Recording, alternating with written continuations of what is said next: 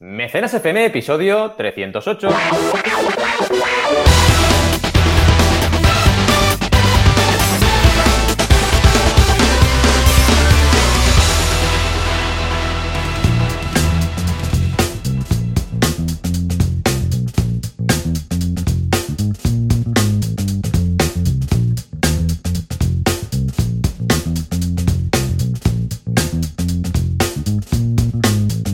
Bienvenidos y bienvenidas a Mecenas FM, el podcast donde hablamos de crowdfunding, financiación colectiva, micromecenazgo. Bueno, podéis llamarlo de muchas formas, pero es crowdfunding la forma definitiva de lanzar proyectos. Aquí estamos cada semana, Joan Boluda, consultor de marketing online y director de la Academia Online para Emprendedores, boluda.com, y yo mismo, Valentía Concia, que soy consultor de crowdfunding y también tengo la Academia de Crowdfunding en panaco.com.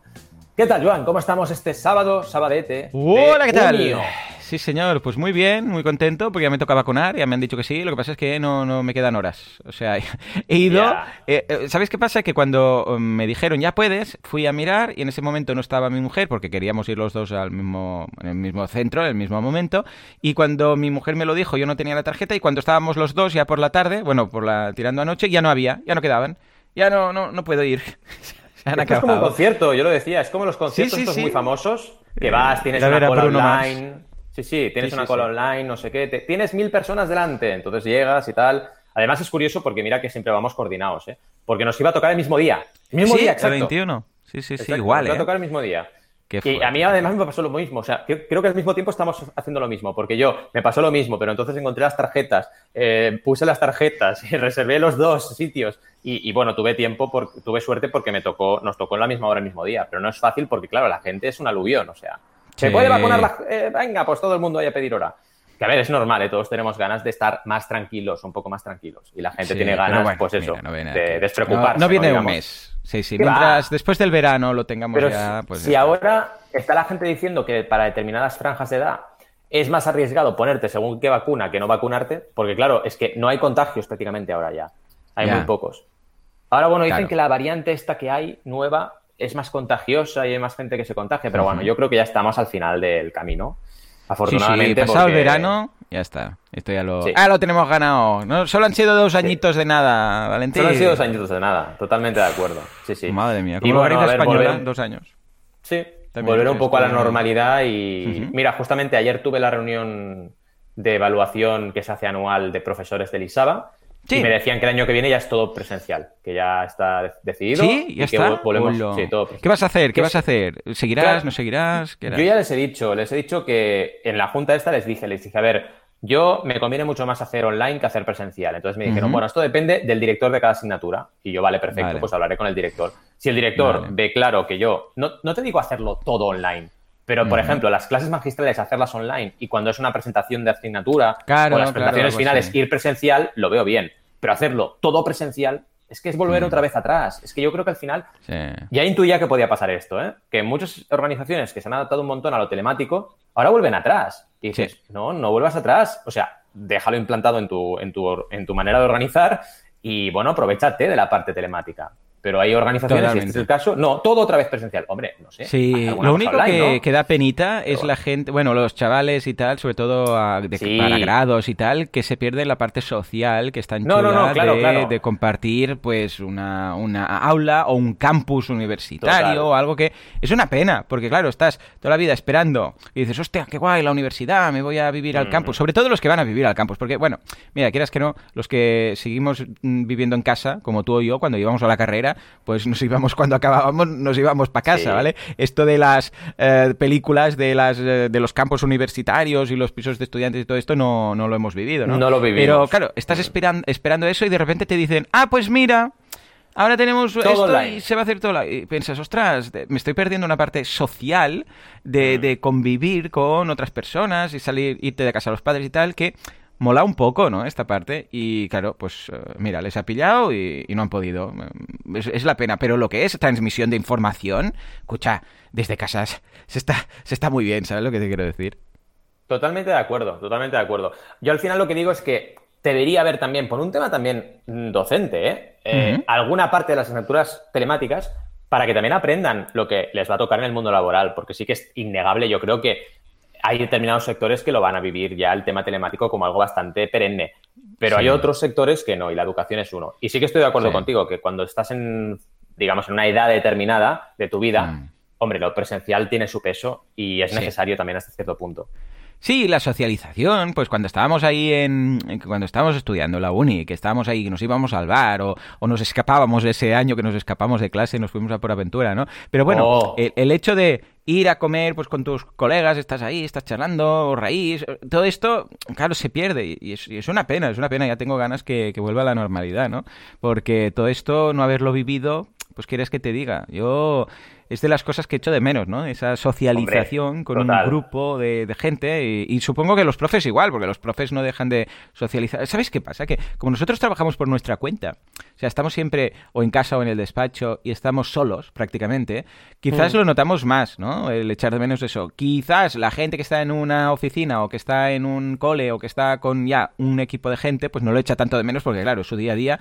Y incluso, incluso dice, escucha, algún día yo me quedaría en casa, estaría muy tranquilo, ¿vale? Pues claro, Sí, sí. eh, el- los, los roces del día a día, el no sé qué, el no sé cuántos, alguien que te cae mejor, peor, pues también habrá, ¿no? No, no todo es perfecto. Pero yo lo he hecho de menos en muchas ocasiones, tener una oficina donde ir con más gente. Pero claro, no, no es práctico, no es para nada práctico. Imagínate mi caso, que tengo todo, la plantilla tengo toda distribuida por España. O sea, sería imposible reunirnos Una en un único punto. Pero a veces lo eché de menos, ¿sabes? Imagínate Sí, ir a no, una a oficina. ver, ¿no? yo indudablemente, ¿eh? Yo Tú, recuerdo, claro, tú por estuviste en ejemplo, Mediaset, ¿no? Eh, claro, estuve, bueno, eso... estuve en Mediaset y, y estuve en el coworking de Girona. De También, hecho, fíjate, cierto. fíjate lo que son las costumbres. Yo dejé en Mediaset, que evidentemente iba a trabajar cada día en una oficina con, con compañeros y tomábamos el café juntos y tal y cual. Y cuando yo me, empecé, hice, me hice emprendedor, me fui al despacho de mis padres. O sea, no me fui a mi casa a currar. Y podía hacerlo, porque ya se podía. Sí, claro, claro. sino que claro. me fui al despacho de mis padres porque quería seguir teniendo la Claro, sensación esa de ir a un sensación, sitio a claro. trabajar.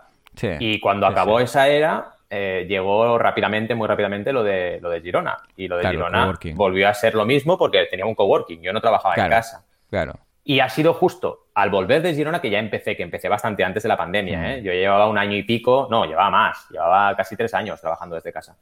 Y, y ahora ha sido seguir y ha sido un cambio. Y yo a ver, al final estoy contigo, ¿eh? echas de menos muchas cosas, pero el pragmatismo que te da trabajar desde casa Buah, es imbatible. es o sea, imbatible. Es que ahorras Y no- un además nosotros tu- que grabamos. ¿sabes? Que, que tenemos Total. que grabar en vídeo y todo, o el podcast. ah, Es que no, no, no sería muy práctico. Lo que quizás que sí va. se echa de menos de vez en cuando ir a algún sitio, no sé, algo. Un poquito sí, un poquito sí. Pero Sí, bueno, es lo que decíamos. Es un poco lo que No te decía. hay- Para mí el ideal, el ideal en el ISABA es que me digan, mira, si tienes que ir a hacer una formación, hay una presentación de asignatura o las presentaciones finales, te vas presencial. Pero si tienes Ya que está, hacer tu- tu tus asignaturas, tus clases magistrales, las puedes hacer por Teams. Sería, para mí sería lo ideal. Ya veremos si Mm. Sí. ocurre, porque no lo sé. Sí, sí, yo igual, cuando he ido a, alguna, a hacer alguna formación de todo el día, de estas formaciones de exec, de, de SADE y tal, que me quedo a comer ahí, ¿sabes? Voy a Mm. la cafetería, a Lara Mark de turno y tal, pues eh, claro, es guay, porque estás ahí, Sí. ves- además las formaciones de executive eh, vas a comer al mismo comedor con los alumnos, ¿vale? O sea, porque Mm. son, los executives son, o sea, es gente mayor, ¿no? Es como en la carrera, ¿vale?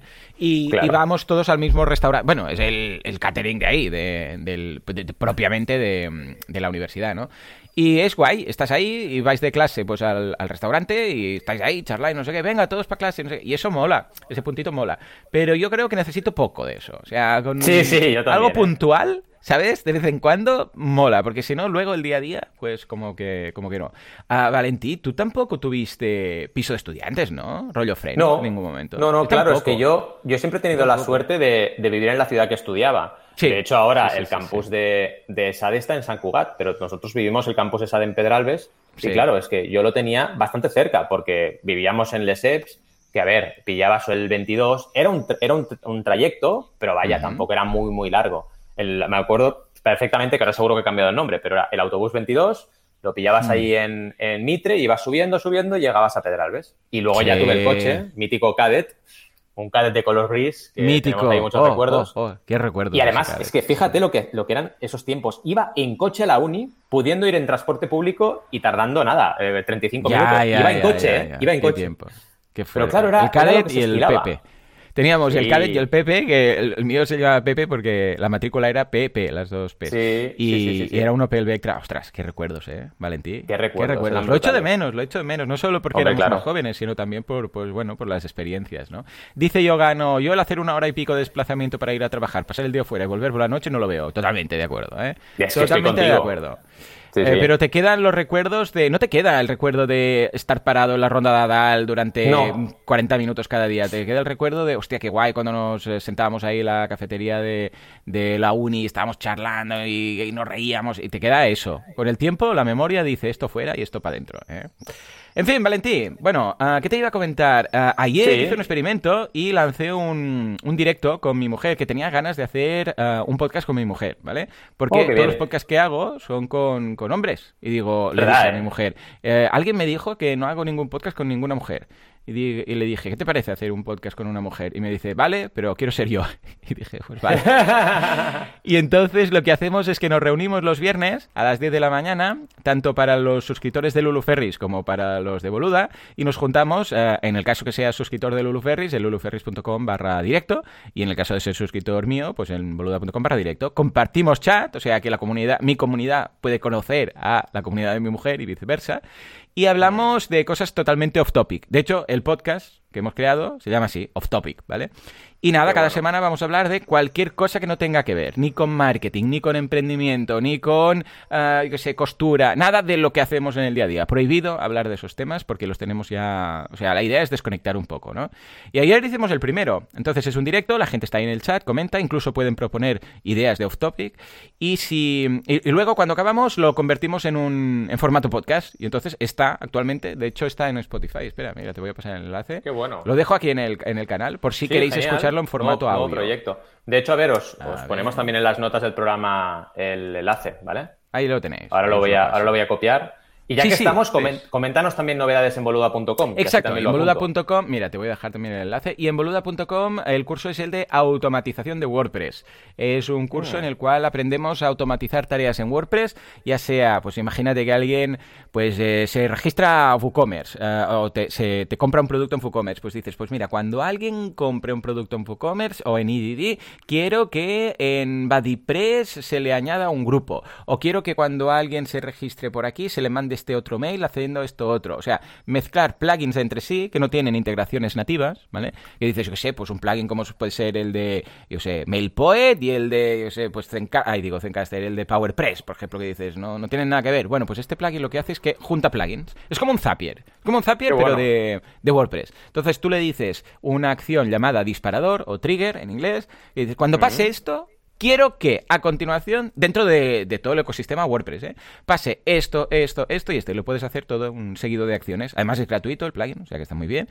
Y vemos cómo automatizar cualquier tipo de tarea. Es muy práctico porque igual dices, mira, cuando alguien compre, por ejemplo, este producto, quiero que se le mande este mail, este PDF aparte. Y porque claro, WooCommerce tiene como unos, unos mails eh, estándar. Pero no, no, puedes desactivar esos y dices, no, no, no, quiero que se le mande este mail. Además, eh, lo quiero añadir a este foro y darle acceso a este foro porque es de usuarios del producto y además que pase esto otro en este otro plugin, ¿vale? Eh, bueno, pues lo podéis hacer todo fácil simplemente con Automator WP, que es el plugin que vemos en el curso. Muy guay, ¿eh? Es el Zapier de WordPress. Es sí, sí, Automator. Es, es como el Zapier de WordPress. Y la verdad, bueno, es un curso que lo he disfrutado mucho, lo, he hecho yo este, lo he grabado yo y me lo he pasado genial. Y a partir de aquí, bueno, eso es uno de esos plugins eh, que, que es imaginación al poder. Porque claro, realmente las armas que te da son tantas. Es decir, no, es que, es que puedes hacer lo que quieras, o sea, imaginación al poder, ¿vale? Y tiene tantas integraciones que está muy, muy bien. O sea que os lo, os lo recomiendo. ¿Y tú qué? ¿Nos puedes pasar el, enlace cuando puedas? Para... Sí, mira, mira, os lo paso por para aquí. echarle un vistazo también. Por el lo paso por, por, el chat y después también te lo dejo por aquí, por la escaleta. Ahí. Perfecto. Sí, no, tranquilo, ya. Si es por el chat. Os cuento, os cuento novedades también. Eh, bueno, a nivel de semana, muy bien. La verdad es que bastante a tope y con temas de. acabando los temas de formación ya, porque es el trimestre donde más cosas tengo. La semana que viene, de hecho, es presentaciones finales de mis alumnos y tengo alguna colaboración también con la Universidad Sergio Arboleda de Madrid, que es un curso bastante intenso porque tengo. iba a tener eh, un total de 12 horas, pero al final conseguí reducirlas, más que nada porque no podía, o sea, no llegaba a hacer 12 horas en una semana y tuvimos que reducirlo un poquito, pero vaya, que serán un total de pues 8, 9, 10, unas 10 horas. Así que bastante, bastante intenso la semana que viene lo que, lo que, lo que se viene. Y a nivel, digamos, de esta semana de contenido, pues tenéis eh, ya las últimas clases de los cursos que estamos ahora activos y la semana que viene empezamos nuevos. Y ha sido una sobre retos de un crowdfunding, ya para finalizar la guía del creador, que se acaba ya con esta clase. Y en el otro bloque, el bloque del curso de gestión de proyectos digitales, eh, gestión de la comunicación, algo muy importante para las gestiones, eh, digamos, de, de, cualquier proyecto, ¿no? Y si nos vamos un poco a lo que presentaremos la semana que viene, tendremos un curso nuevo de copywriting que empezamos y que es Esther la profesora. Así que no sé si la tenemos por aquí, pero... Ah, sí, sí, está, la he, visto, la he visto. Qué guay, muy bien. ¿no? Sí, sí, ya dice buenos Qué días. Guay. Sinergias a tope. Y sinergias a tope. Y además, porque ella además está súper interesada por el crowdfunding, además de escucharnos hace mucho tiempo y súper contento con, con, este nuevo curso que ya os presentaremos la primera clase la semana que viene. Y luego el que hago yo será de minimalismo en crowdfunding, algo que tú y yo hablamos un montón oh, en el podcast. Qué bueno. Pero tenía muchas ganas de encarar este tema y trabajar un poco las campañas con minimalismo a tope, poneros ejemplos de campañas por una recompensa, por ejemplo, y súper bien planteadas. Y además, qué técnicas, estrategias podemos usar para conseguir minimizar un poco textos, minimizar opciones y hacerlo mucho más fácil para todo el mundo. Y luego también, esto será lo que se vendrá la semana que viene. Esta semana, no olvidemos que hemos tenido un montón de contenido gratuito, porque no paramos en banaco.com. Hemos hablado, pues, por ejemplo, de claves de crowdfunding en Japón, que esto te interesaría bastante. De los 10 años de Berkami, que ha cumplido 10 años. Eh, fuerte, esta semana están celebrando los 10 años. Wow. Yo cumplo 10 años a final de año y Berkami los ha cumplido ahora. Así que estamos ahí, ahí, a la par, ¿no? Y además hemos visto, por ejemplo, del éxito de Eura, que ya adelantamos en el podcast el sábado pasado. Hemos hecho un vídeo analizando esos uh, 4 millones de, de, inversión que ha recibido y todos los detalles, sobre todo de la landing page. Así que es un vídeo que os interesa bastante si queréis ver cómo se hace una pre-campaña y cómo se trabaja la landing page para captar correos antes de lanzar la campaña, que es una de las partes importantes del éxito de Eura. Así que nada, bastante movidito todo por banaco.com, como cada semana, que te voy a contar. Sí, sí, no paramos, creando contenido a mansalva. Pues nada, nos Sí, vamos sí. a ver algo que también se crea a mansalva, que son las noticias, porque hay un par de ellas que queremos destacar, entre las cuales hay Nintendo. Entonces, pues, ¡Hombre! fantástico. esto siempre es buena señal. Juanca, que entre la tuna.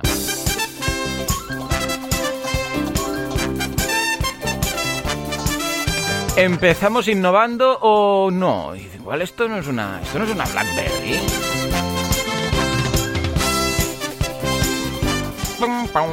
Y después nos vamos a la competencia, atención, de una pequeña consola que está en la casa de algún que otro friki llamada Switch, Ni- Nintendo Switch. Le, ha salido competencia.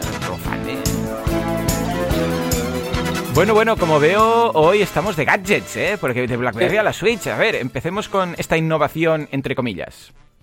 Pues la verdad es que ha sido un poco para refrescar el contenido de hoy, que es bastante denso a nivel teórico, pues irnos un poquito a temas de gadgets tecnológicos para empezar. Y lo primero es que es muy curioso porque es un móvil compacto con Android y teclado físico, que esto en mis tiempos era una. BlackBerry. Además Sí, es que miras, miras la, la foto y es una Sí, maldita dices, BlackBerry. O sea, Lo miras igual. rápido y dices una BlackBerry, sin duda. Y, sin duda y lo que no- me parece sorprendente es como, y esto evidentemente lanzado por Kickstarter y con mucho, con mucho éxito, ¿no? Me parece sorprendente cómo las tendencias vuelven y cómo algo que para nosotros, Joan y, y yo, por ejemplo, es una BlackBerry clarísimamente y dices, pero si ya tenemos verdad. un iPhone, ¿para qué quieres esto? Pues cómo vuelven las tendencias, que hay gente que quiere volver a tener el teclado físico y que paga por tener el teclado físico, sobre todo eso, ¿no? Cualquier día de estos Y- hacen un crowdfunding para un teléfono fijo en casa, con cable. Pues sí, pues sí. No te extrañe esto que acabas de decir. Un teléfono en plan, oye, vamos a, a volver a los, a los principios, ¿no? Con el de los de ruedita. Sí. Sí, porque es un poco. Esa es la reflexión que hago. Fijaos que esta campaña lleva 624.000 euros de un objetivo de 41.000, así que está funcionando bastante, bastante bien. Es de Hong Kong, es decir, proviene de. Hong Kong. Esto ocurre un montón ya. eh, de hecho, todo Asia está cada vez más activo en crowdfunding y es lo que os hablaba esta semana, que hemos hecho un monográfico de proyectos de Japón y hay muchos proyectos ya en Kickstarter de Japón, además de las plataformas que hay allí. Pues aquí igual, ¿no? Hay un montón de proyectos eh, asiáticos que están triunfando a nivel internacional, como es el caso. Y lo que os decía, fijaos lo, digamos, em, bueno, eh, curioso que es el tema de las tendencias y la innovación, que a veces innovar es mirar atrás. O sea, a veces innovar es mirar atrás y no te digo copiar, pero sí inspirarte fuertemente en lo que era una BlackBerry hace, hace años, ¿no? Y es un poco sorprendente. Y fijaos que además a nivel de apoyos tiene 3.200 apoyos esta campaña, así que Mm. está funcionando muy, muy bien. Si nos vamos un poco a cómo lo han conseguido, es una empresa que lleva ya seis proyectos lanzados, así que Ah, amigo, es bastante, bastante experiencia Exacto, y trabajan con Kickbooster como, como agencia. Ah, Eh, ¿Qué más nos dicen en esta noticia? Que por cierto es de Watch New. Pues nos explican las características del aparato, nos dice que es Android, eh, las gigas de RAM que tiene, la- el almacenamiento, la pantalla que tiene que también es táctil. Evidentemente no solo tienes el teclado físico, sino que la pantalla es táctil porque si no, ¿dónde vas? O sea, es que hoy en día casi todo funciona táctil. Pero vaya, yo no sé vosotros, ¿eh? pero tú, Joan, ¿sacrificarías pantalla para tener un teclado físico? Yo no. O sea, yo en un teléfono ni loco. O sea, me quedo con el iPhone. No lo sé, me parece un poco raro, ¿no? ¿Cómo lo ves tú? Sí, sí. Ah, bueno, lo veo una curiosidad, quizás para gente un poco que, que le gusta tener algo estilo retro. A ver, que está bien para los nostálgicos, quizás, o para un nicho, pero vamos, de aquí a que esto se ponga de moda, pues como lo que veo que no. Eh, Hombre, te digo algo, costó renunciar al teclado físico, ¿eh? O sea, en su Sí, momento costó mucho. momento Yo sí. recuerdo que, ostras, yo decía, pero ¿cómo no vamos a tener el teclado físico? A ver, la Black- sobre todo en la BlackBerry, los que teníamos teléfonos normales de, de dígitos, eh, casi que lo vimos bien. ¿Por qué? Porque no sé si te acordarás, pero para escribir mensajes teníamos que usar un teclado numérico. Entonces la tecla A era, o sea, el número uno tenía la A, la B y la C. El número dos tenía, o sea, teníamos que pulsar dos veces, por ejemplo, la misma. el- ¿Te acuerdas? Es muy surrealista. Teníamos que pulsar el uno dos Mucho. veces. Y entonces yo tenía la sí. B. Eh, pero íbamos rápido, ¿eh?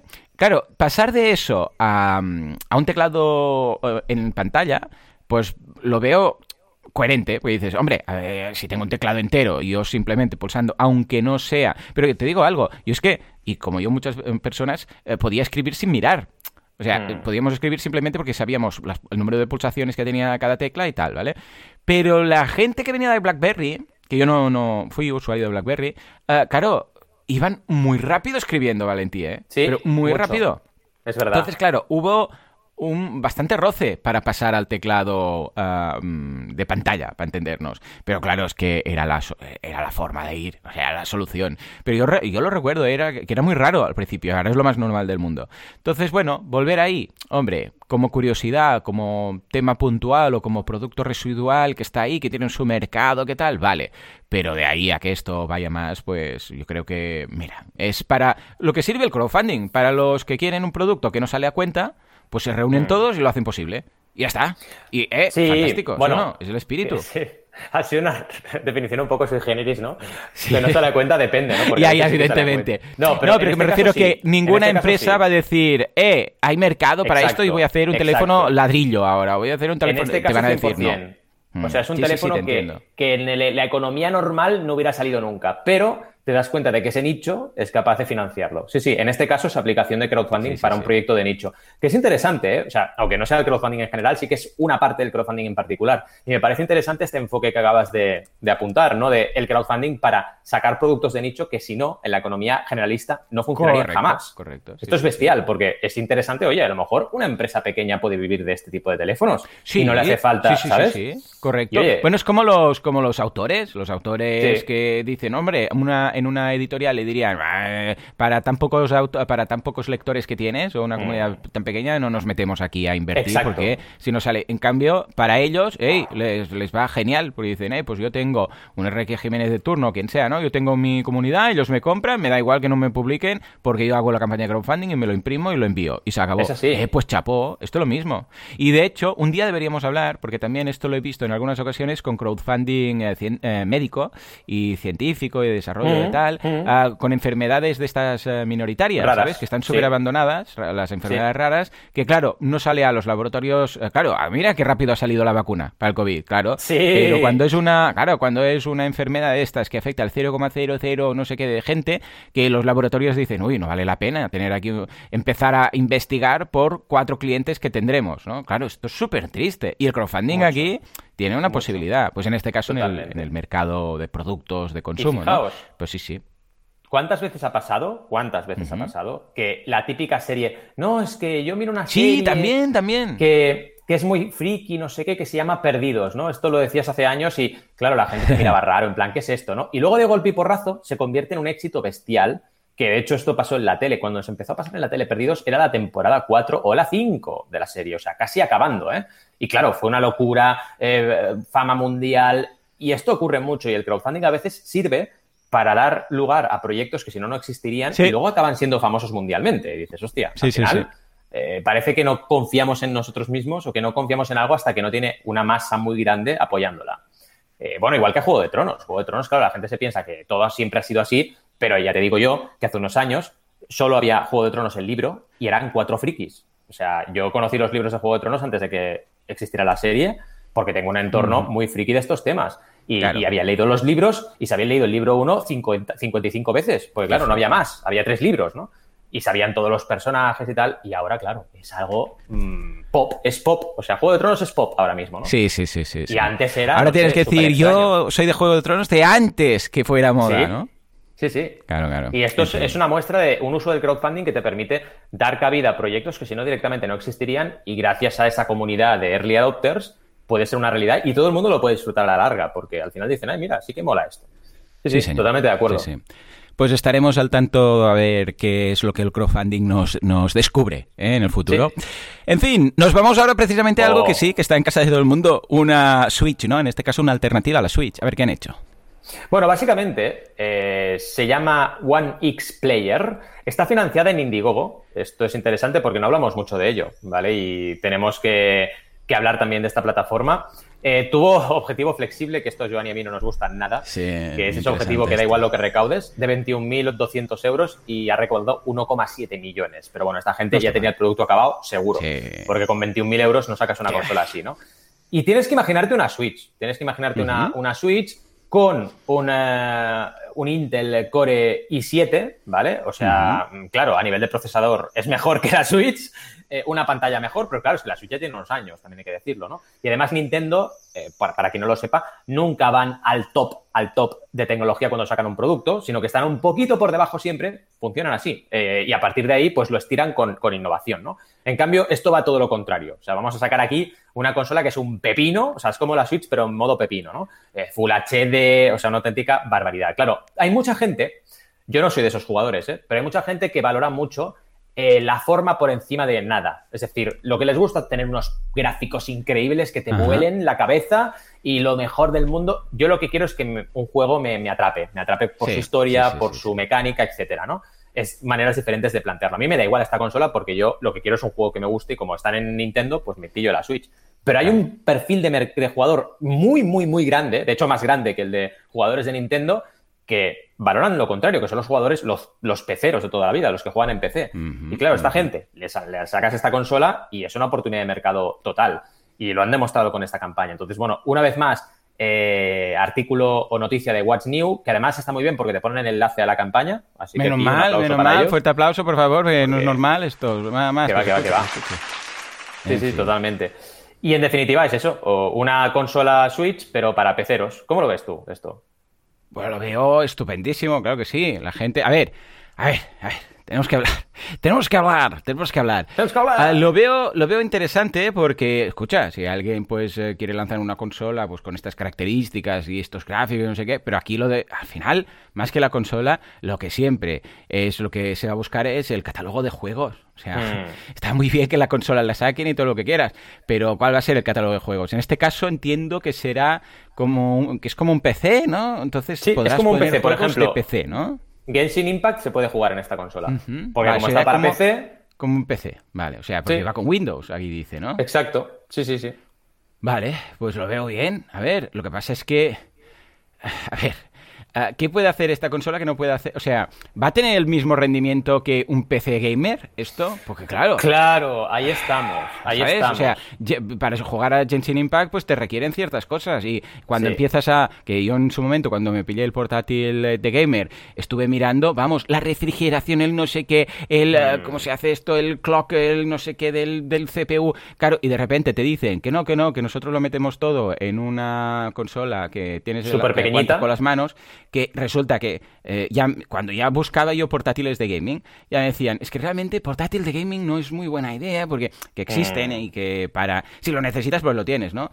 Pero ya me decían, es que claro, para gaming, gaming, mejor un, PC, o sea, con la torre y la refrigeración. Y ahora de repente, no portátil, eh, consola que, que, aguantas con las manos. Y dices, sí, sí, sí, sí, sí. O sea, no me cuadra. O sabe muy, muy... O sea, o sea, o sabe mucho, mucho.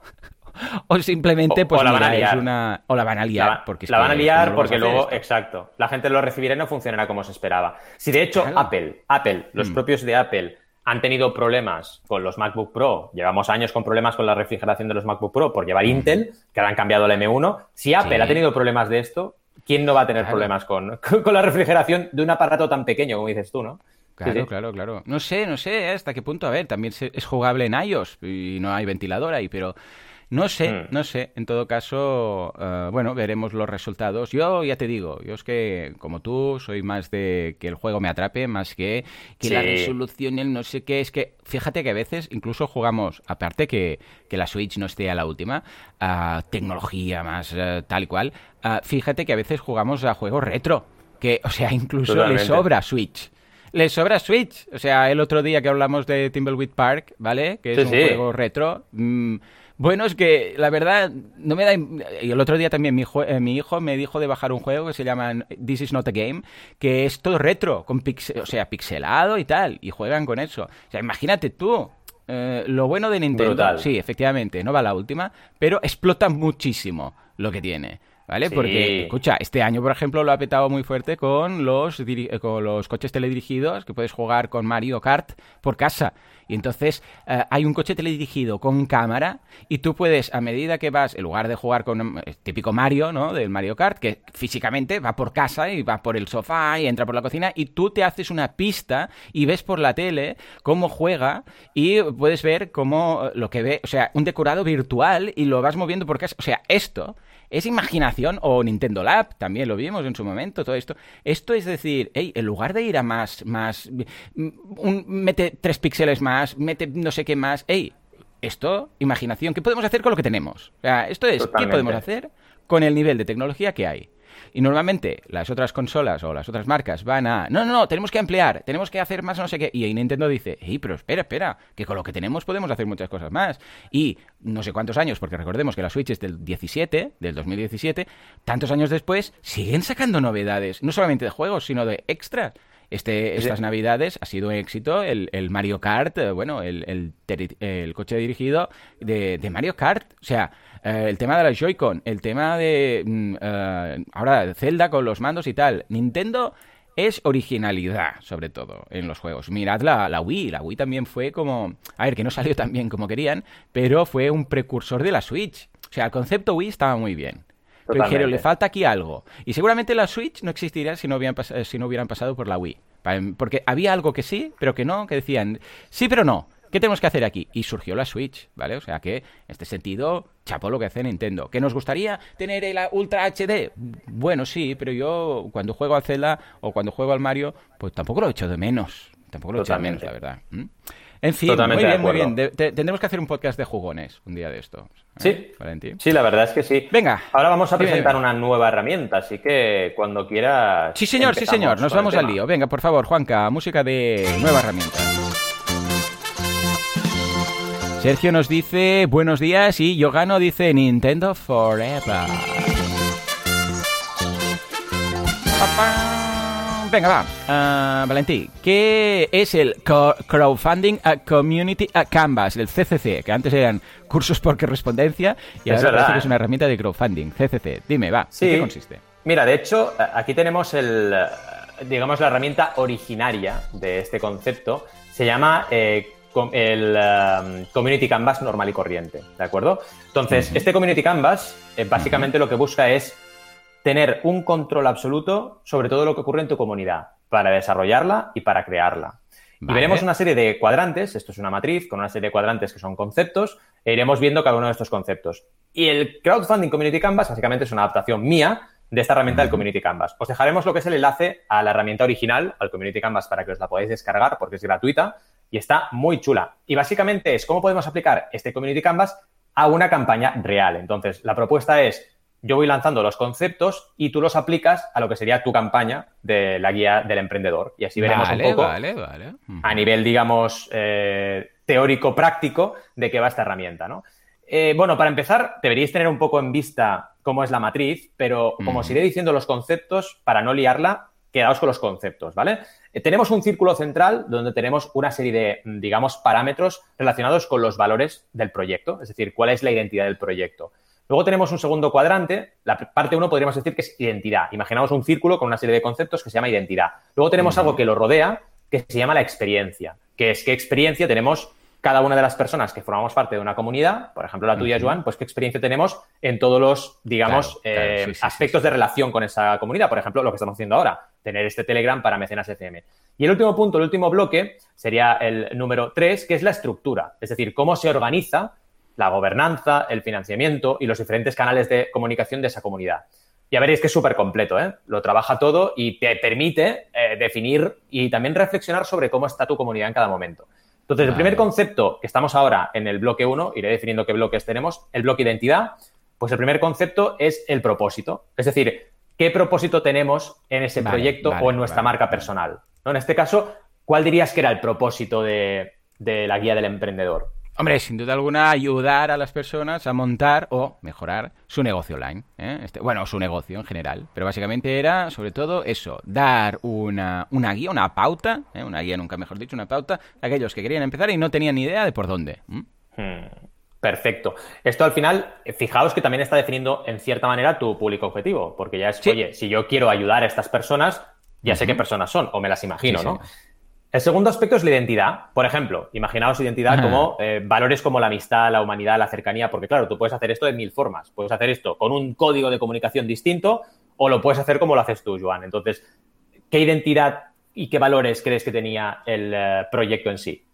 Claro, aquí, como yo ya venía del podcast, evidentemente, claro. ya tenía mi comunidad creada, yo tenía mi identidad y básicamente es la de esos emprendedores o gente que quiere emprender pero que no sabe por dónde hacerlo, o sea, por dónde empezar y la identidad era sin duda alguna la de mi podcast, o sea, era marca mm. personal total y era, de hecho en el vídeo ya lo comento, ¿no? Digo, cuando aparezco en el vídeo ya digo, por, lo que hablamos de identidad ¿eh? y de la importancia que tienes que salir tú, ¿no? Y de, hey, yo tengo mi experiencia como consultor y mi experiencia dice que cuando alguien quiere montar un negocio ah, es o porque no tiene y necesita ayuda, es o porque no tiene ni idea de por dónde empezar o que tienen una idea y no saben por dónde empezar, ¿no? Y yo estaba buscando y me estaba reflejando pues precisamente en mi cliente. O sea, ha sido, en este caso lo teníamos muy, lo tuvimos muy fácil, Valentí, porque es que realmente era ah, que yo ya conocía al dedillo mi cliente y era, hey, todo esto que estoy haciendo cada día con todas estas personas, ¿por qué no hacemos, que al final lo haces, porque cada, maestrillo tiene su librillo, o sea, al final lo acabas haciendo. Cuando haces lo mismo, cliente tras cliente, te acabas creando una pauta, una herramienta, una, un seguimiento, un, un, método, ¿no? Una manera lo de que, sí, sí. Exacto, que al final empieza igual en un Google Doc apuntando qué le tengo que preguntar al cliente, cuatro o cinco cosas, ¿no? Escucha, tu Eh, escucha tu Canvas, escucha no sé qué, escucha... Y al final es cuando, poco a poco, con los años, vas creando más, más, más, y al final dices, hey, esto casi que es una herramienta que podrían utilizar personas que no sean, incluso que no sean mis clientes, simplemente gente que quiera aprovechar esta herramienta, ¿no? Y surgió de ahí. O sea, que en este caso teníamos muy definida la identidad precisamente por el tema del, podcast y de, mi, y de mi marca personal. Y de hecho eso se refleja en la simplicidad de la guía y en la pragmaticidad de la guía. Es decir, hey, teoría pero cortita en una página y a la derecha el ejercicio. ¿Vale? No, no nos vamos por los laureles, no empezamos a hablar que si esto, que si lo otro, que si lo de la... No, no, no. Esto, DAFO, mira, es esto, esto, esto y esto. Aquí tienes los cuadrantes, rellena, ¿vale? O sea, muy, muy práctico. Bien, al final es, exactamente lo que tú dices, ¿no? Has trasladado tu manera de trabajar porque al final eso es lo que define tu identidad como profesional y eso se ha trasladado en tu podcast y evidentemente en la campaña 100%. y, el y en la tuya de la guía del creador, sí. uh, lo mismo, exactamente igual. Exacto, exacto, es que es, es, lo mismo, totalmente, totalmente. Y a nivel de marca, claro, eh, uh -huh. aquí la definición sería, el punto que nos toca tratar es la marca como tal, ¿no? Es decir, imaginémonos que es un proyecto que todavía no tiene marca, pues hay que desarrollarla, pero en tu caso ya estaba desarrollada. Entonces, eh, esa identidad de marca, eh, ¿Cómo crees que se reflejó en la campaña? Entiendo que con tu marca personal directamente, ¿no? Totalmente, sí, sí, desde el vídeo que salía yo directamente mm. al seguimiento que hacía yo en, en, mi podcast, en el día a día. Venga, ya hemos llegado a tanto, ya hemos llegado a cuánto. En mi Instagram también que salía yo y decía, hey, mira, ah, hemos conseguido esto, lo otro. O sea, mm, todo el rato era muy, muy marca personal en este sentido. Igual que, sí, bueno, de hecho, muy parecido a lo que hiciste tú, porque era efectivamente todo marca personal todo el rato. Totalmente. Es que al final somos perfiles muy similares y la estrategia, si os fijáis, fue muy similar en una campaña y en otra. O sea, sí. es lo lógico. Porque al final, si funcionas de una manera similar, tienes que aplicar la misma estrategia, ¿no? Eh, a nivel de valores, claro, aquí, por ejemplo, valores, hablaríamos de honestidad, hablaríamos de transparencia, hablaríamos de, mmm, bueno, buenas aplicación de... ¿Tú crees que los valores se iban trasladando cuando tú escribías sí. la guía? Supongo que es in sí, sí, imposible no hacerlo, ¿no?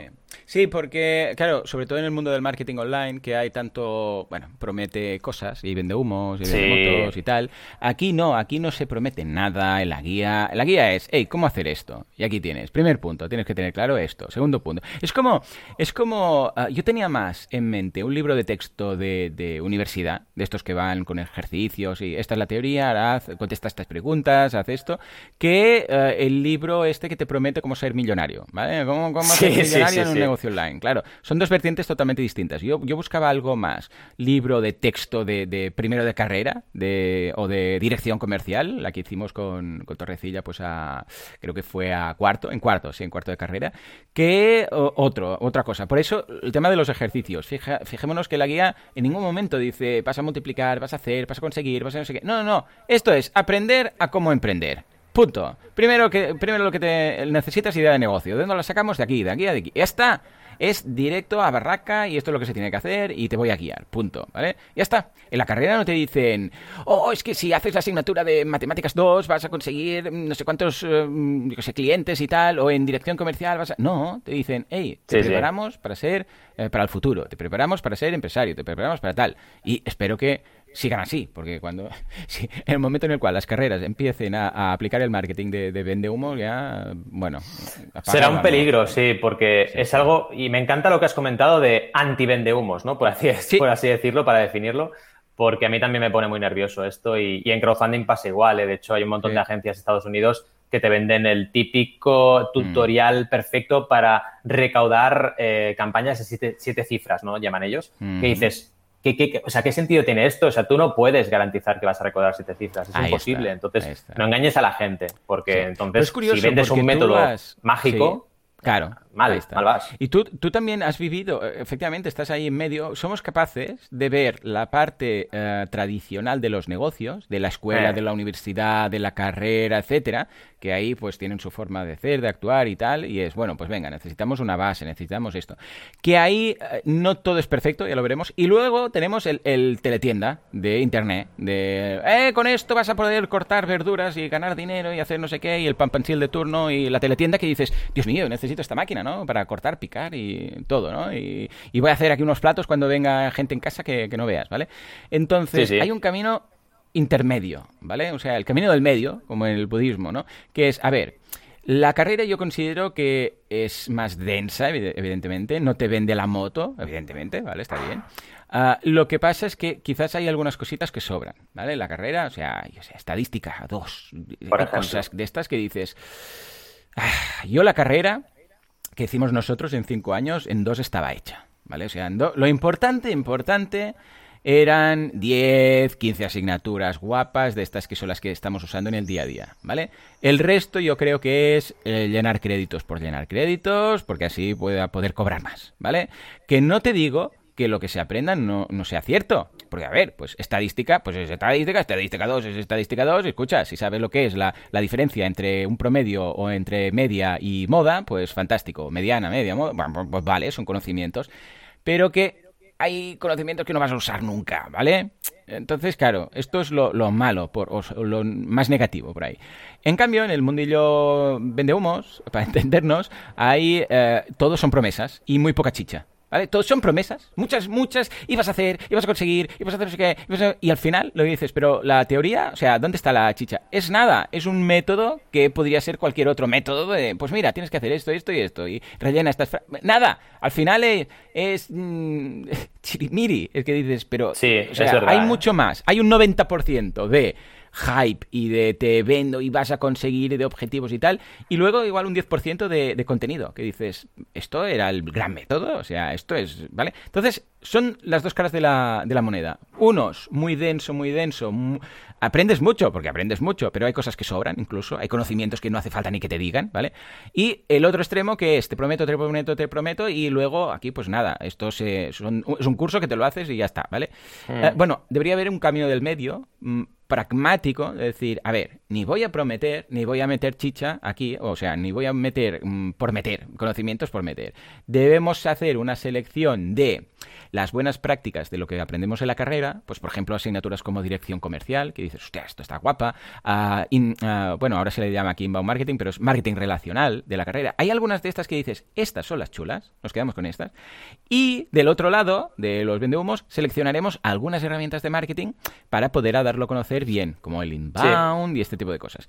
Y este es el, es el punto que yo siempre he buscado. El hecho de decir de forma neutral, de forma eh, imparcial, vamos a explicar, hey, mira, con estos cursos, o con esta guía, o con esta otra guía, o lo que haga falta, vas a aprender a hacer esto, esto y esto de esta forma, ¿vale? Y no te vamos ni a meter créditos de más, ni te vamos a prometer cosas, ¿vale? Justo en el camino medio. Y ahí en el camino medio me he quedado cómodo. Y lo bueno es que tú lo ves, ¿eh? O sea, tú también eres capaz de ver si alguien viene de la escuela, mm, antigua escuela, para entendernos, de la carrera y meter créditos, o viene de una burbuja que dices, Dios mío.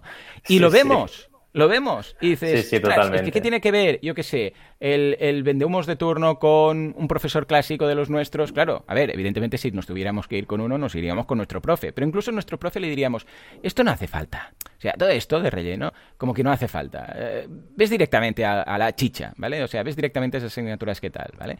Y, y, yo creo que somos capaces, ¿no? Ya de distinguirlos un poco, eh, de, nosotros que hemos estado en ambos lados. Sí, somos generación bisagra. Eh, pasa igual con Internet, ¿no? Hemos visto nacer Internet. Y esto dentro de unos años será ya ser muy viejo decirlo, ¿no? Eh, es verdad, o sea, porque la gente, hay mucha gente que ha nacido con Internet ya, ¿no? Y evidentemente te da esa perspectiva, esa perspectiva y esa capacidad de dirigir un poquito eh, lo que ocurre en el mundo ahora mismo. Evidentemente, dentro de unos años ya estaremos esfasados nosotros, ¿no? Pero de momento no, estamos como pieza fundamental bisagra que articula todo, ¿no? El siguiente concepto. Venga, va. Total. ¿Cuál es el sería, sería definición de éxito. Es decir, ya sabes que una campaña de crowdfunding se puede definir el éxito de muchas formas. Tú puedes decir, oye, el éxito es conseguir que este producto es una realidad, o el éxito es recaudar un millón, o el éxito es eh, que muchos emprendedores tengan herramienta. No lo sé, ¿no? Pero en, tu caso, ¿cómo definías tú el éxito en esta campaña ante tu comunidad? Es decir, ¿cómo la comunidad percibía el éxito de la campaña? Yo simplemente lo que buscaba era la validación, ¿vale? En este caso, claro, me la podría haber eh, imprimido yo y ya está. O sea, podría haber ido a la imprenta y decir, hey chicos, 200 eh, guías, la pongo a la venta y se acabó. Y ya está, no hay más. En este caso yo, mi objetivo, más que el objetivo económico, era validar que había interés en eso. De hecho, esto podríamos decir que lo conseguí, eh, a ver, medio conseguí, entre comillas, ¿eh? y con cierta distancia, a, a, través de una encuesta. Hice una encuesta y dije, hey, mm, ¿os mola esto? Y un 95% de la gente dijo, sí, sí, sí, me mola la guía del emprendedor. Vale. Esto es prevalidar, porque realmente hasta que no tienes que poner la pasta, pues no validas, ¿no? Y luego simplemente yo buscaba, eh, más que el objetivo económico, el hecho de decir, sí, a la gente le interesa esto y la va a usar, ¿vale? Ya está. A hmm. partir de aquí, claro, como conseguimos en, pocos minutos, conseguimos el 100% y el mismo día ya cerramos con un 150%, pues eh, el primer día yo ya lo di todo por validado y objetivo económico aparte conseguido. Ese era, ese era mi objetivo, simplemente que la gente eh, quisiera el producto como tal. Bestial. Vamos a otro bloque ahora, porque nos vamos a la experiencia, que es un poco cómo hmm. interactúas tú con la comunidad, es decir, cómo tu comunidad tiene esa experiencia de pertenecer a la propia comunidad y cómo se, digamos, eh, gestiona esta experiencia tan importante para que la gente se sienta parte de esa comunidad y le aporte valor. Los siete conceptos, vamos a empezar uno por uno. Y el primero sería la selección, es decir, ¿cómo entra una persona en la comunidad de boluda.com? Em, evidentemente no hay una selección de decir tú puedes entrar, tú no. pero bueno, sí que hay unos criterios de, bueno, eh, o digamos que los filtros por todo como está planteado hace que entre un cierto tipo de persona, ¿no? Pues a eso nos referimos. Es decir, cómo, digamos, eh, se va planteando ese embudo hasta que al final entra un tipo de persona determinado que es el que tienes la gran suerte de, compartir con, toda la comunidad que, forma parte de boluda.com, ¿no? Que es gente, pues eso, súper emprendedora. En, mi caso ha sido siempre a través del inbound, eh, en este caso del, podcast. O sea, crear, crecer, monetizar, ¿no? Lo que decíamos, ha estado mucho tiempo creando y creciendo para que luego pueda validarse una, la guía del, emprendedor, ¿no? Y en este caso era simplemente eh, si te interesaban los negocios online, porque, bueno, el marketing online, porque yo empecé el podcast de marketing online en, en iTunes y solamente estaba en iTunes inicialmente especialmente, y para encontrarlo tenías que Hmm. buscarlo, o sea, no era algo de discoverability, ahí, Claro. mira este vídeo, no, no, no, era busca, mm, descárgate, porque entonces no teníamos la aplicación de podcast por defecto, con lo que te tenías que descargar la aplicación y en un buscador buscar marketing online, o sea que es algo muy, muy difícil de encontrar, con lo que simplemente era gente que le interesaba el marketing online y buscaba cosas relacionadas con el mismo, o sea que fue por ahí. Y la transición, que sería, en un ejemplo normal de Community Canvas, sería la gente que marcha de una comunidad. Pero en el caso de crowdfunding, que esto creo que, si no me falla la memoria como consultor de la campaña, no nos ocurrió, pero recordad que, por ejemplo, en Kickstarter tú puedes cancelar una contribución. Y si cancelas, dejas de ser mecenas, dejas de formar parte de esa comunidad de mecenas. En nuestro caso no hubo transición, si no recuerdo mal. Es decir, nadie marchó, todo el mundo estuvo ahí. ¿no? No, no, que va, que va. Eso es bueno, hecho, eso es muy fue- bueno. Sí, un recorrido natural. De hecho, la gente se, se notaba partícipe de estamos consiguiendo Sí. algo muy guapo. O sea, lo estamos logrando. No, no yo, sino todos, la comunidad, estamos logrando esto. Total. La gente a primera hora ya esperando para hacer la Sí. primera contribución, para ser early birds. O sea, todos preguntando, Joan, ¿cuándo sale la campaña? Porque tardó unos minutos más en salir. Eh, ¿Dónde está? Que no me quiero perder esto, no sé qué, no sé cuántos. Y formar parte de ello. O sea, que, que va, que va. Además, ¿sabes qué pasa? Que claro, cuando no prometes eh, más allá de lo que ofreces, eh, Hmm. que realmente es, hey, esto es lo que hay y no hay marcha atrás, ¿por qué?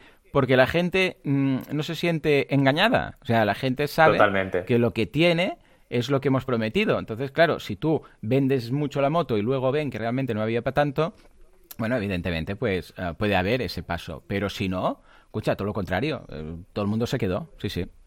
Qué bueno.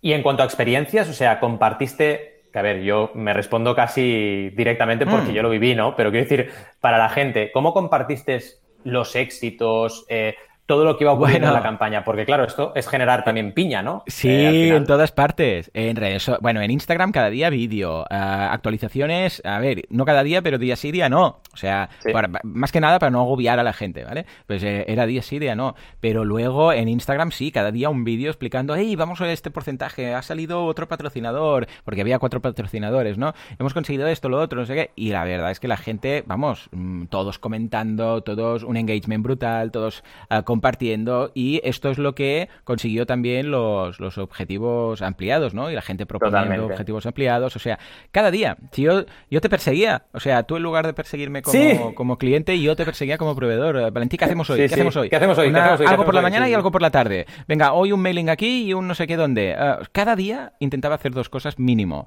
O sea, pocos los días durante esos 40 días que no hubiera hecho algo. Si no era un mailing, era ir a un foro para hablar de ello, era, yo sé, compartirlo en el grupo de WhatsApp de padres, era siempre, siempre, más o Siempre menos, ah, más o menos potente, pero cada día había un par de acciones. Sí, sí, yo una de las cosas que aprendí de esta campaña es el mensaje de cada día una acción, ¿no? Y es muy potente ese mensaje, porque así la gente que tiende a agobiarse se desagobia, porque en el fondo Sí. dice, vale, esto es un, como un plan de maratón, ¿no? No es un plan de ahora tengo que correr muy rápido 100 metros, Claro, sino claro. que cada día tengo que hacer cositas. Y funciona súper bien para que la gente que no tiene tanta experiencia como nosotros creando contenido se relaja mucho más, porque dicen, Sí. bueno, se trata de ir haciendo. Sí, claro, es que se trata de eso, no vas a conseguir el éxito en nada, ¿no? O sea, tienes que ir trabajándolo cada día, totalmente de acuerdo. ¿Y qué rituales había en tu comunidad? Claro, un ritual, por ejemplo, sería conectarse cada mañana a escuchar tu podcast, ¿no? Esto Sí, lo, vi- lo vivías y lo, y lo ve- y lo veías, ¿no? Como la gente seguía el ritual y seguía un poco eh, todo lo que ibas haciendo en tu comunidad cada día. Y esto, claro, Totalmente. En el Mm. podcast y, en, y en Instagram. Sobre todo en Instagram, Claro. porque el podcast, claro, es más unidireccional, pero en Instagram los comentarios ya esperaban el vídeo. O sea, ya esperaban Claro. el vídeo de cómo está todo, cómo está yendo, cómo, cómo va. Y la gente comentando, compartiendo. O sea, el podcast, evidentemente, lo que pasa es que, claro, el podcast ya te digo, yo lo explico, pero la gente, bueno, le puede dar al like y tal, pero no, como no hay comentarios como tal, ah, en Instagram sí. Entonces ahí, vamos, se notó muchísimo. Qué Cada día la gente ya esperaba el vídeo y a ver qué porcentaje habíamos conseguido. Es que además estabas muy activo en Instagram en aquella época y funcionaba Sí. muy bien, la verdad, porque yo también te sigo y claro, molaba mucho el hecho de ver el vídeo y el resumen. Sí, sí, era muy, muy, muy, muy cómodo. La verdad es que fue una estrategia muy buena de, de contenido, ¿no? Y hablando de contenido, eh, ya lo hemos dicho, pero vaya, aquí no repetimos porque ya lo hemos comentado, pero ¿qué contenido sobre todo trabajabas? El podcast e Instagram, ¿no entiendo? ¿O había alguna cosa el podcast, No, no, no, el podcast e Instagram y luego, evidentemente, pues las actualizaciones de campaña, pero esto ya claro. aparte. Pero sí, sí, cada día en el podcast, de hecho, claro, como yo grabo el podcast no el mismo día, sino un par de días antes, depende un poco del buffer que tenga, tenía que esperarme a las 12 o a la, yo sé, pues a primera hora y añadir un poco el, cuando hablaba de porcentajes o de recaudación y cambiar solo ese trocito. Porque claro, eh, como salía al momento, si yo decía, si grababa el, podcast dos días antes, a la velocidad que iba la campaña, pues no, cuadraba. Entonces lo dejaba grabado menos ese trocito. Y ahí lo comentaba. Y luego en Instagram. Efectivamente, ambas herramientas muy, muy potentes. Qué bueno. Y bueno, vamos un poco a un tema eh, de reglas, ¿no? Es decir, ¿qué reglas había en la comunidad? ¿Qué, ¿Qué, se permite y qué no se permite? Es decir, Em, cómo actuar, que no sé si ha sido el caso, supongo que no, ¿no? Pero cómo actuar ante un comentario que no sea del todo correcto, ¿no? Eh, evidentemente, esto seguramente lo tendremos que hacer a nivel teórico porque tu comunidad es muy sana, ¿no? Pero imagínate, ¿no? Aunque no se haya dado el caso, ¿qué mm. hubiera pasado, no? Si alguien hubiera comentado Berkami en plan a lo killer, Claro, no, aquí sobre todo la regla era contestar todo. Todos los comentarios. O sea, cualquier duda, cualquier. Incluso que fuera, uy, qué bien, qué bien, yo no sé qué. Bueno, pues contestar a esa persona y decirle, hey, pues muchas, muchas gracias por tu, por tu aportación. Hey, venga, lo vamos a conseguir. O sea, que no hubiera un comentario sin respuesta. ¿Vale? Esta era la norma. Eh, fuera un comentario que puede ser muy positivo, muy neutral o negativo, que en este caso no, no hubo, pero sobre todo dudas de, yo qué sé, pues de los envíos internacionales, por ejemplo, que había muchas, ¿no? De estas, y si estoy en México me va a llegar, no me va a llegar, no sé qué, no sé cuántos. Todo esto todos los comentarios, bueno, yo lo hago siempre, o sea, todos los comentarios, mm. todas las dudas quedan respondidas siempre, ¿no? Y en este caso era, digan lo que digan, uh, contestar, contestar, contestar, contestar. Uh, por aquel entonces, ahora no sé si Berkami lo tiene ya solventado, pero uh, los comentarios, cuando alguien te decía, ah, vale, no puedes contestar el comentario, ¿verdad? No hay y, y, claro, ah. claro, no hay anidados. pues claro, quedaba raro, porque entonces yo tenía que, llegaba, veía que había, yo sé, cinco comentarios y yo contestaba todos diciendo, María, no sé qué, no sé cuántos, fulanito, no sé qué, no sé cuántos. Y, y veíamos cinco respuestas mías seguidas, pero no anidadas, ¿vale? era el único problema. Pero bueno, aparte de esto, genial. ¿Mm? Brutal. Y ahora pasamos a un tema súper interesante, que en este caso será muy, muy bueno de hablar, que es el tema de los roles. Es decir, mm. ¿había gente más implicada con la campaña? Porque esto, por ejemplo, la guía del creador pasó con el grupo de WhatsApp, ¿no? Que había como gente que se había metido en el grupo de WhatsApp y era como súper implicada, ¿no? En la campaña y ayudaron un montón. Esto, claro, sí. con la también pasa, ¿no? También, totalmente. Había gente que incluso se lo puso en la web. O sea, que la web puso Día del Emprendedor. O sea, sí, sí, sí, sí. A gente como Xavi Lasal que me, hizo un podcast, me entrevistó en el podcast incluso. O sea, imagínate. Sí, sí, Xavi de incluso mandó un mailing suyo por su cuenta. O sea, una pasada. Había gente que, que se involucró mucho, que lo dijo en su podcast, que lo compartió en redes. Vamos, como si fuera su campaña. Y sí, sí, los tengo todos en, en cuenta, ¿no? Y todos ellos mecenas, además. Incluso muchos de ellos, pues luego fueron, algunos de ellos fueron patrocinadores de la propia guía, o sea que imagínate, totalmente. Exacto, el tema de patrocinio también es verdad, haces bien en mencionarlo porque es una implicación ya máxima, ¿no? O sea, no solo contribuyo, sino que patrocino. Y ya no hablemos lo que decías tú, la gente que con ese corazón tan grande y esas ganas de que los proyectos salgan como Xavi, pues te abre un poco su podcast para que puedas compartir, ¿no? Que eso también con la guía del creador lo hizo y esto evidentemente es una pasada, ¿no?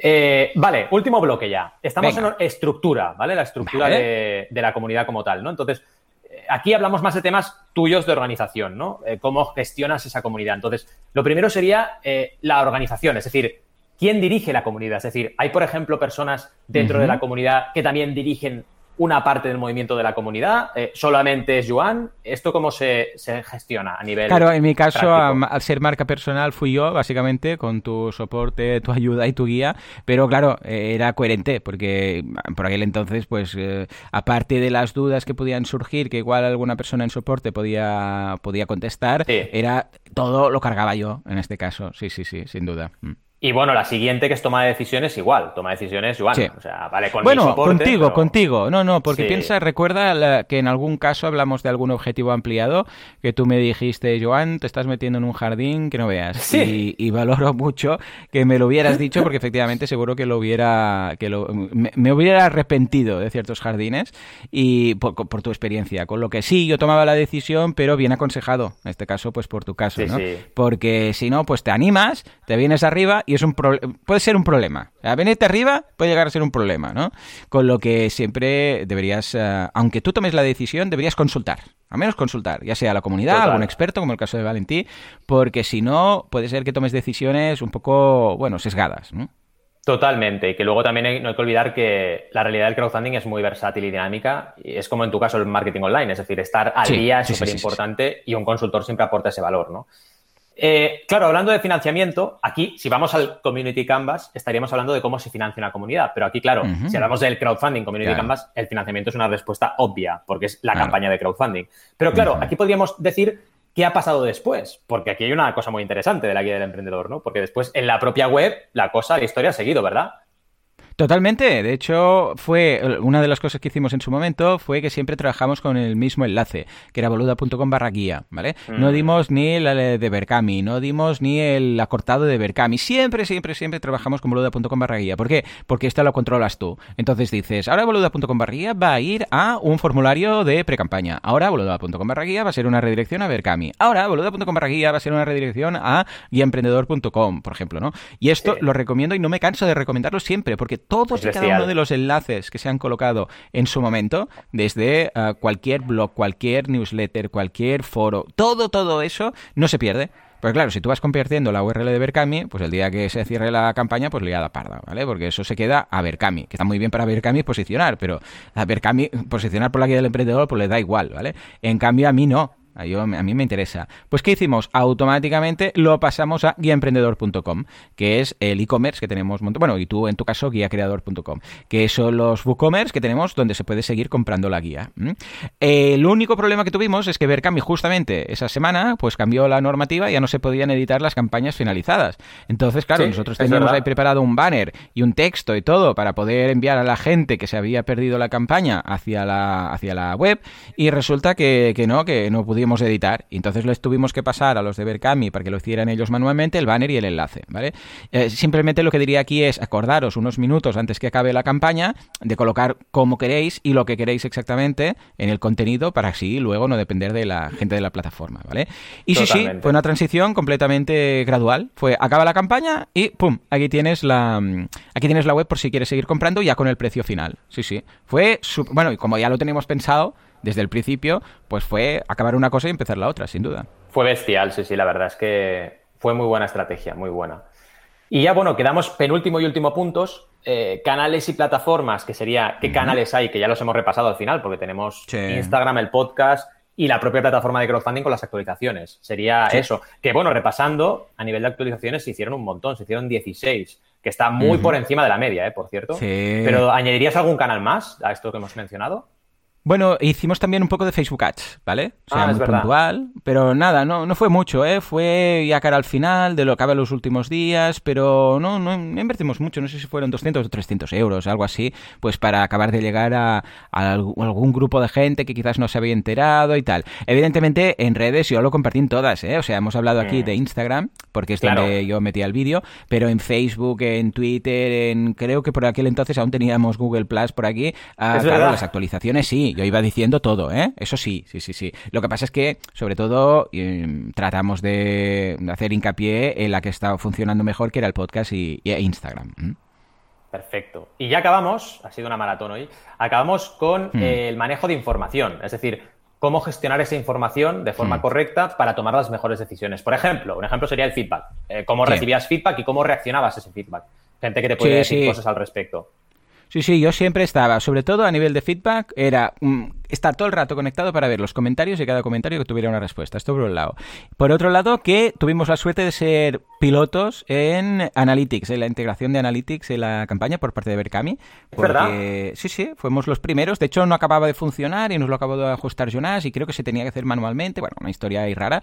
Y, sí, sí, tuvimos eso y lo mirábamos cada día. Y luego, evidentemente, tus Excels, estos pedazos de Excels en el cual estaba bueno, y sigues trabajando con ellos, que está la, conversión, el número de visitas, todo, con los ratios para ver si íbamos bien, si íbamos mal, en el momento en el cual había una bajona, hacer alguna acción de esas, gastar un cartucho más para volver a crear esos picos, para que volviera a subir y que no fuera una U, sino como pequeñas W todo el rato, etcétera, ¿no?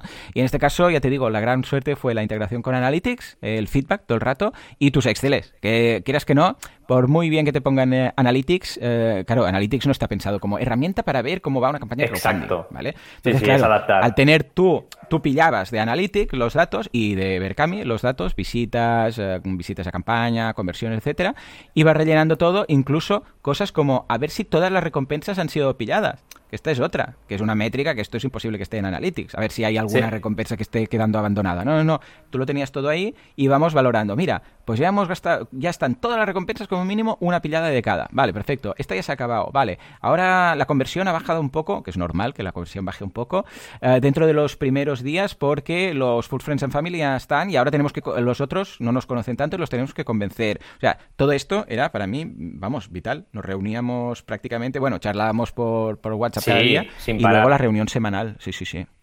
Totalmente, es adaptar un poco el dashboard, ¿no? Es mi dashboard de crowdfunding, ¿no? Y eso, por ejemplo, cuando teníamos Project, Project tenía un dashboard que era, estaba inspirado en esto, pero ahora no. Ahora dependo de los dashboards de las plataformas y no trabajan con estas métricas, cosa que me parece sorprendente. Pero bueno, todo se andará poco a poco al final, ¿no? Nos dice Verónica, dice, dan ganas de montar algo según acaba el podcast. Y Esther nos dice, sí, sí, jaja, totalmente, Verónica, eso pensaba yo. Sí, sí, da ganas de, cuando ves estos casos, dan ganas de montar uno tú, ¿eh? Sí. Sí, al final es lo que tenemos que intentar todos, cada uno con su pasión, cada uno con su proyecto, pero atreverse, porque es posible hoy más que nunca, siempre lo hablamos, ¿no? Estamos en una época, pues oye, con mucha oferta de muchas cosas, pero también con muchas oportunidades y muchas herramientas mm. que antes no teníamos. Antes estudiar el mercado era muy difícil y se pagaba mucho dinero ¿Te imaginas? para estudiar el mercado. Buah, imposible, o sea, una locura. Ahora tienes datos en, en, pocos minutos para validar o prevalidar un proyecto, una idea, sí, sí, totalmente.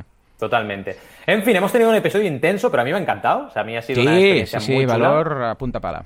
Valor a punta pala. Y nada, mm, un placer, como siempre, haber compartido esta mañana de sábado con todos vosotros y vosotras. Y estar en el grupo de Telegram, que estáis súper activos y esto anima un montón. Lo hablaba con Esther ayer también del tema, que estábamos preparando los cursos y haciendo un vídeo para el lunes. Y decíamos esto, que está súper bien el Telegram porque, oye, eh, genera eh, bueno, al final te arropa como podcaster, ¿no? Sí, y, sí, y te ayuda a ir avanzando en, en, el episodio. Y nada, que como siempre os decimos, mil gracias por estar ahí al otro lado y nos vemos el sábado que viene con mucho más crowdfunding. Así que nos vemos, sin duda, la semana que viene.